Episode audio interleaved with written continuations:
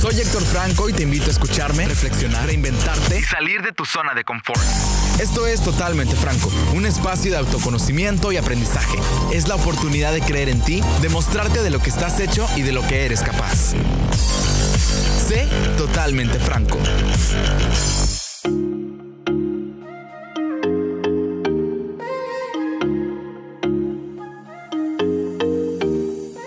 Bienvenidos a un episodio más. Oigan, estoy súper feliz porque este domingo vamos a cumplir un mes de Totalmente Franco. ¡Wow! Este es nuestro último episodio de enero. El mes se me fue súper rápido. Tan agradecido con ustedes, tan enamorado de este proyecto, que próximamente, gracias a ustedes, vamos a estar llevando este proyecto, este mensaje de aceptación, de amor propio, de salirte de tu zona de confort Vamos a expandir este mensaje para llegar a muchas personas a través de diferentes plataformas digitales y estoy tan emocionado y tan ilusionado que próximamente estaremos hablando un poquito más de esto. Pero wow, se me fue muy rápido el mes. Se nos fue otro mes donde estuvimos encerrados, en pandemia, viendo películas. Y hablando de películas, les voy a mencionar algo que me ha llamado mucho la atención y no es solamente de este mes o de este tiempo de pandemia que hemos estado viendo películas encerrados todo el tiempo, sino hablándoles ya en serio, esto me ha llamado mucho la atención desde toda la vida. Y he visto que el estadounidense tiene tatuado en la piel el hábito de la lectura, pero es fan, fan de Hueso Colorado. O por lo menos eso es lo que vemos nosotros en las películas. ¿A poco no has visto la escena donde los papás están terminando de hacer la cama para acostarse a dormir y platicar de sus cosas? Y el señor saca del cajón del buró de al lado un libro y se pone a leerlo para antes de dormir. O ese actor de tu serie favorita donde está en la sala recostado hojeando su libro o su revista favorita. Todos hemos visto esas escenas y me ha llamado mucho la atención porque por ese lado tratan de inculcar el hábito de la lectura. Esto me hizo pensar y de cierta forma reflexionar y preguntarme cuándo fue la última vez que tú dijiste voy a comprar un libro para leerlo o voy a buscar un libro de cierto tema para leerlo y la verdad, pues no me acuerdo. Y sí me gusta leer, por ejemplo, me gusta mucho Stephen King, he leído tres libros de él, he leído dos libros de Harry Potter, he leído el libro del niño de pijama de rayas. Sí leo, sí me gusta leer, pero no lo hago con la constancia que me gustaría. Con todo esto de la vida de adulto, las reuniones, las carnes asadas, los cumpleaños, no quiero generalizar, pero particularmente yo prefiero estar en una reunión, en una carne asada, que leyendo un libro. Que gracias a la pandemia, o no, cambiaron nuestros diferentes modos de entretenimiento. Es decir, ya no podemos ir al cine, no podemos hacer reuniones, entonces nos han obligado o hemos estado obligados a buscar una manera de entretenernos distinta. Por esto mismo, a finales del 2020, yo hice un compromiso conmigo, hice un contrato me obligué a decir sí a leer dos libros mensualmente. Y la verdad, por más convencido que yo esté que lo tengo que hacer, el cerebro a veces me traiciona, el cerebro me dice, hey, ¿ya viste tu celular? ¿Ya viste los videos nuevos en YouTube? Ay, ya viste, la camita está bien rica, debemos ir a acostarnos en lugar de estar aquí leyendo, qué aburrido. Entonces tengo que hacer mi labor de convencimiento, investigar los beneficios, decírmelos y convencer a mi cerebro de que, oye, ve, esto es algo positivo, lo tenemos que hacer sí o sí. Te voy a platicar 10 beneficios que encontré y que te van a ayudar muchísimo. Número 1, aumenta tu vocabulario.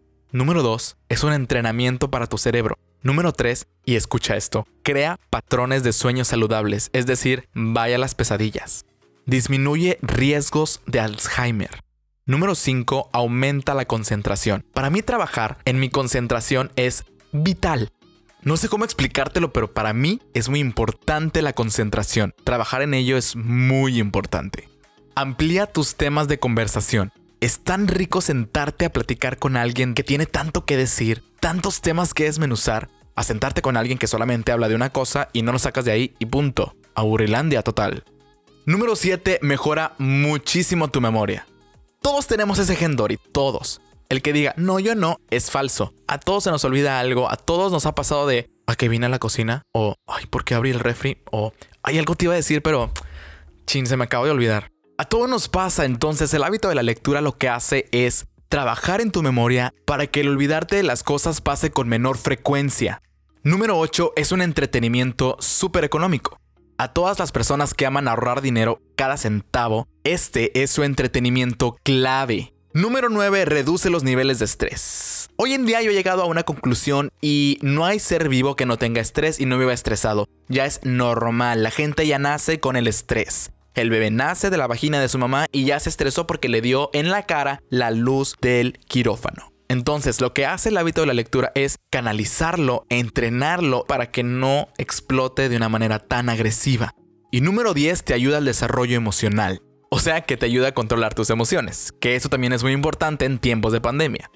Te voy a decir la verdad y es que al principio de este mes sí fue muy complicado acostumbrarme al hábito de la lectura, más que nada recordarme que tenía que leer. Había ocasiones donde definitivamente me ganaba la flojera y me esperaba y lo dejaba hasta el final del día y ya no lo hacía de manera correcta ni consciente, solo lo hacía por hacerlo, lo cual también está mal. Entonces trabajé en mí y trabajé en estos 10 consejos que también te pueden ayudar si quieres que el hábito de la lectura sea parte de tu rutina diaria. Comenzando con el consejo número 1 y es hazle un espacio en tu día. 10, 15, 30 minutos, lo que quieras, pero hazlo. Lo que puedes hacer es poner una alarma y un temporizador. La alarma que te recuerde que tienes que leer y el temporizador dependiendo qué tan libre estés o qué tan saturado tengas tu día. El consejo número 2 es tener siempre libros a la mano. Gracias a la tecnología y gracias al Dios en el que creas, hoy en día tenemos diferentes formatos de libros, los cuales los puedes llevar en el celular, ya sea libros digitales, audiolibros o, si tú prefieres hacerlo, llevar tu libro de manera física. Esto con el objetivo para que aproveches tus ratos libres o tus ratos muertos. Por ejemplo, estás haciendo fila en el súper para pagar, puedes sacar tu libro en el celular y leerlo. Estás en el consultorio médico, puedes sacar tu libro físico y leerlo Ahora, este consejo también incluye tener libros a la mano en casa, en tu buró al lado de tu cama, en tu sala, en tu recibidor, en tu estancia, lugares fáciles de ubicar para que tú mismo te incites a leer. Consejo número 3 es aprovechar todos los formatos de libros. Gracias a la tecnología hoy en día sobran los pretextos para no leer. Audiolibros, libros de bolsillo, el que quieras. El chiste es encontrar el perfecto y el que más se adapte a ti. Consejo número 4 es comparte tus lecturas. Probablemente hay autores que yo no conozca que tú ya leíste y viceversa, entonces es muy importante compartirnos reseñas, opiniones, libros nuevos, etc. Consejo número 5 es averigua qué tipo de libro te gusta leer.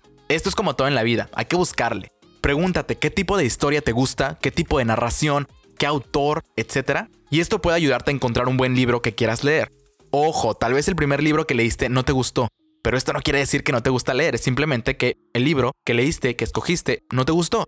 Entonces hay que cambiar de libro y hay que buscar otra vez qué narración me gusta. Consejo número 6 es asocia algo que te gusta con la lectura. Si te gusta el café, si te gusta la comida, si te gustan los rituales de belleza, hazlos mientras lees. Por ejemplo, prepárate un café, ponte tu pijama más cómoda, encuentra un rincón en tu casa, en tu cuarto más cómodo para leer. ¿Sabes qué puedes hacer? Puedes hacer tu ritual de relajación junto con la lectura. Tu mascarilla, tu copita de vino, tu buen libro. cállate. Consejo número 7, aleja el celular. Bye. Tu smartwatch, bye. Modo avión todo, déjalo a un lado y concéntrate en la lectura. Lo más bonito de leer las historias es meterte en la narración, hundirte en el texto, involucrarte, investigar, hacer preguntas. No lo arruines teniendo tu celular a un lado, suene y suene con mucha notificación. El consejo número 8 es incluir actividades de literatura junto con las de ocio. Así como nos encanta ir a ver ropa, tenis, bolsas, maquillaje, Deberíamos de emocionarnos más igual por ir a una biblioteca. Inclusive hay cafeterías que tienen biblioteca, o sea, puedes estar allí, tomarte un café, ver libros, leer más reseñas, puedes hacer las dos cosas a la vez si quieres. El consejo número 9 es hacer una lista de libros. Probablemente a estas alturas ya tengas miles de libros que quieras leer, muchas opciones que te recomendaron y que probablemente ya ni recuerdas el nombre. Entonces yo te recomiendo hacer una lista como tu wishlist, o sea, lo que quieres leer, lo que vas a leer y los que te recomiendan. Y así lo vas anotando sucesivamente. Y el consejo número 10, una vez que ya tengas tu lista, ir tachando uno por uno. Y esto te va a ayudar para monitorear tu avance. ¿Qué tantos libros llevas? ¿Qué tantos libros te faltan? Y estos fueron mis 10 consejos para que la lectura forme parte de tu rutina diaria. Si lo sigues o no, recuerda que la lectura es todo un mundo. Cada uno lee por un motivo distinto. Cada quien lee de una manera distinta. Y al final, lo que importa es que la lectura te enriquece. De una manera u otra, aporta algo positivo a tu vida y nunca negativo. Hasta aquí el episodio de hoy. Me dio mucho gusto platicar contigo y espero que así tú como yo puedas incluir el hábito de la lectura en tu rutina diaria. Así sea un libro al mes, dos libros al mes Inclusive vi uno que estaba haciendo el reto de leer un libro por semana. Wow, mis respetos. Este chavito vio el reto y se aventó. De verdad, mis respetos. Y hay que echarle ganas, chicos, a leer. Esto también es un hábito muy bonito. La imaginación hay que fomentarla porque es como alimentar nuestro niño que tenemos dentro. Entonces ya sabes, mi nombre es Héctor Franco y nos escuchamos la próxima semana.